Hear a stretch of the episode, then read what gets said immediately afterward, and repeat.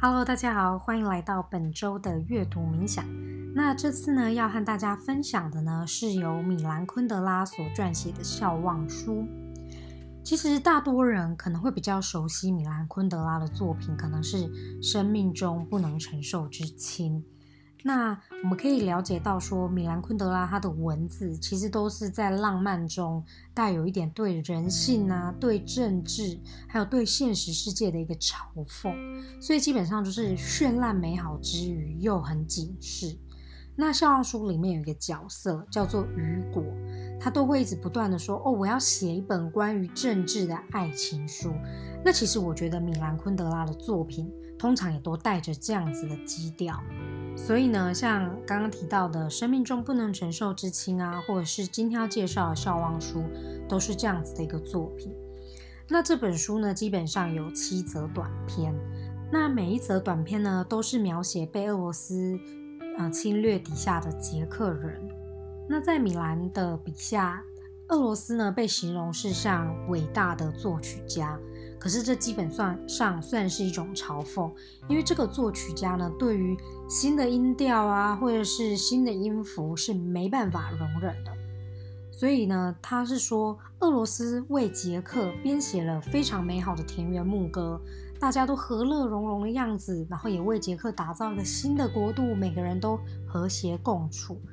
但是每个人都是同一种材料捏造而成的。如果你今天不想当这个材料捏造而成的音符，或者是说你发现这个曲子有一些猫腻哦，你发现这个曲子好像已经偏离共产党最原始的理想，然后你试图想要抵抗啊，或者是你想要反，就是你有一些反抗的想法，那你的命运不是粉身碎骨，就是进监了。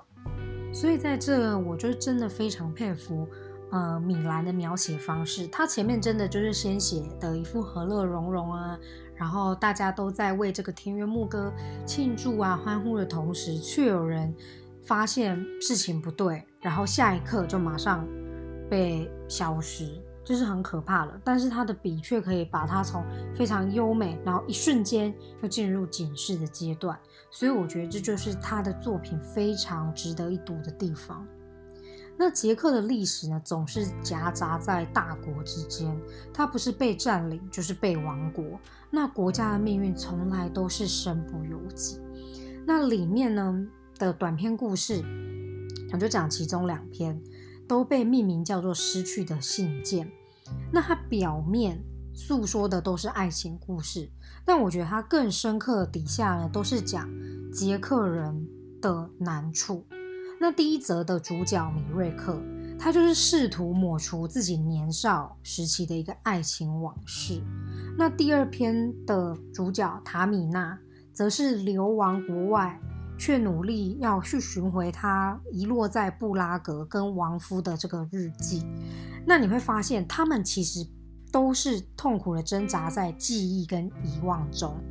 就是第一则的男主角，他是想要忘记；那第二则的女主角，她是想要记得的。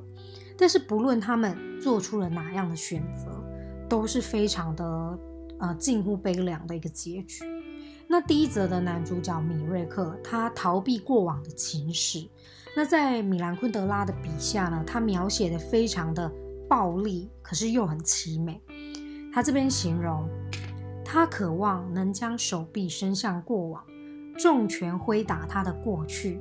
他渴望亲手持刀，将他的青春的图像化成碎片。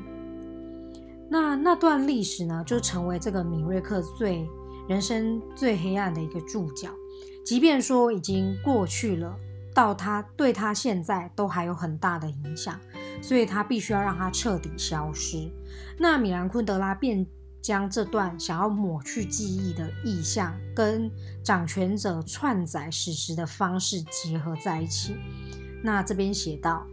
米瑞克改写历史的手法跟共产党如出一辙，跟所有政党也毫无二致，跟所有民族、跟全人类都一样。人们高声呼急，说要打造一个更美好的未来，其实是骗人的。未来不过是一片无足轻重的空白，任谁都不会有兴趣。但是过去却是充满活力，直叫人动念将它摧毁，或至少重绘它的面貌。人们想要主宰未来，其实只是为了能够改变过去。其实这个概念就很像，呃，现在的历史都是战胜者所写的一个角度。战胜者难免呢会把之前他推翻的政权呢写成恶魔，写成像坏人这样的一个角度。如果我今天赢了，我就可以去重新诠释过去的历史脉络。那未来的人来看，就会以为我是好的。但历史事实可能不是这样。所以呢，米兰呢就透过这样子爱情故事呢，又做出这样子的一个嘲讽，所以手法是非常的高超的。然后讲到另一段故事呢，就是塔米娜。刚刚提到她为了要拿回自己跟亡夫的日记嘛。那在故事里呢，就是让她困难重重，因为她已经流亡海外，要回布拉格是不容易的。那每次当又有一线生机的时候，就比如说有人又可以回去他的家乡帮他拿的时候，可是都会被一些事情耽搁，就很像老天一直在对他开玩笑。那我觉得像亡夫跟日记的这个意象，就很像祖国的一个象征符号，就是塔米娜她深爱。丈夫，可是对于她其面貌已经日渐模糊了。然后她日日啊在脑海里练习描绘出亡夫的模样，可是都是还是会忘记。但是她有特别提到说，当塔米娜跟其他男生有肌肤之亲的时候，亡夫的面貌又会非常清楚的显现。其实这就很像说，你被其他国家侵犯的时候。你心中反而会很容易显现出这样的爱国情操，就像我们平常对于台湾的意象不会非常的深刻，可是如果今天又有一些国际事件或者什么事情打压住了台湾，你才会深刻意识到自己是台湾人，对吧？然而，不论是像刚刚提到的米瑞克或塔米娜，他们都是被祖国抛弃的人。那其实也是米兰昆德拉自己的一个化身，因为他在一九七五年的时候就从捷克流亡到法国，那直到二零一九才又重获捷克公民的身份。那这个著作其实是完成于一九七八年，时至今日，米兰昆德拉写的这个世界其实还是不曾消失哦。尤其是像身为台湾人看，又会更有感。我们同样纠结在记忆跟遗忘之中啊。然后也任由大国拿我们当角力的筹筹码，然后台湾人的族群认同永远是我们无法言说的伤痛。那像最近的香港，他们也是，他们也面临了中国对他们粗暴的普下田园牧歌。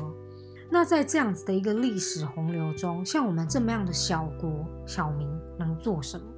其实这个是我们可以打一个问号，然后去反思的一个问题。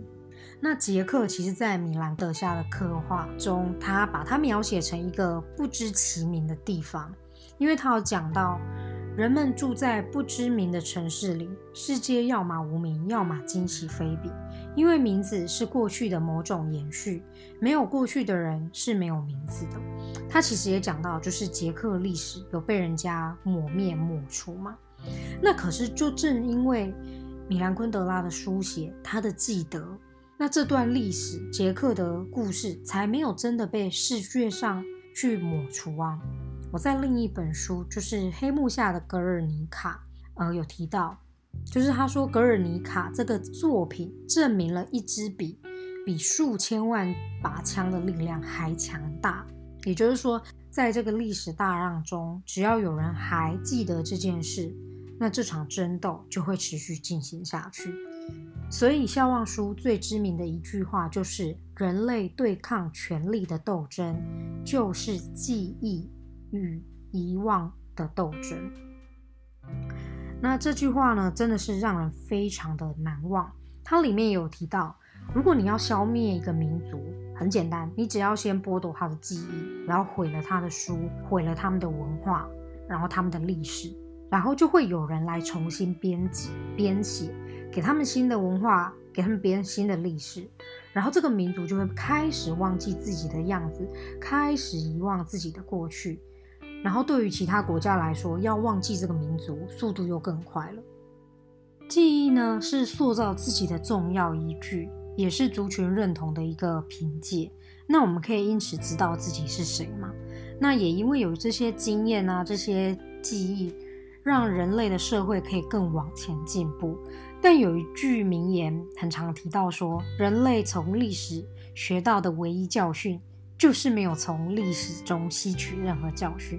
其实这句话就是给我们一个很大的醒思，就是像说掌权者啊，他为了自身的利益就会抹平过去，就像我前面讲的，他会去包装，把历史篡改。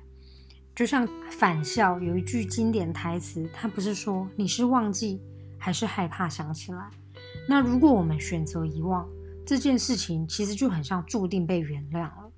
那米兰昆德拉在《生命中不能承受之轻》就有提到，这个世界的一切都注定被预先原谅，因为事情只发生一次，人类是很容易遗忘的。所以生命呢，不论是残酷、美丽、灿烂，都没有意义，因为人类可能都会在三十年后，甚至一百年后。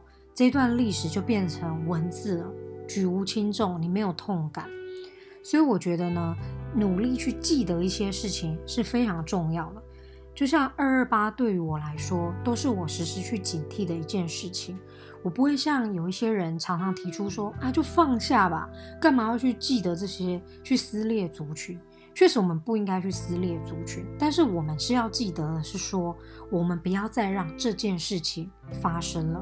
我们永远都要记得前人发生这件事情，让我们享有呃言论自由，那我们就应该珍惜这样子的一个呃言论自由，然后我们捍卫这样子的人权。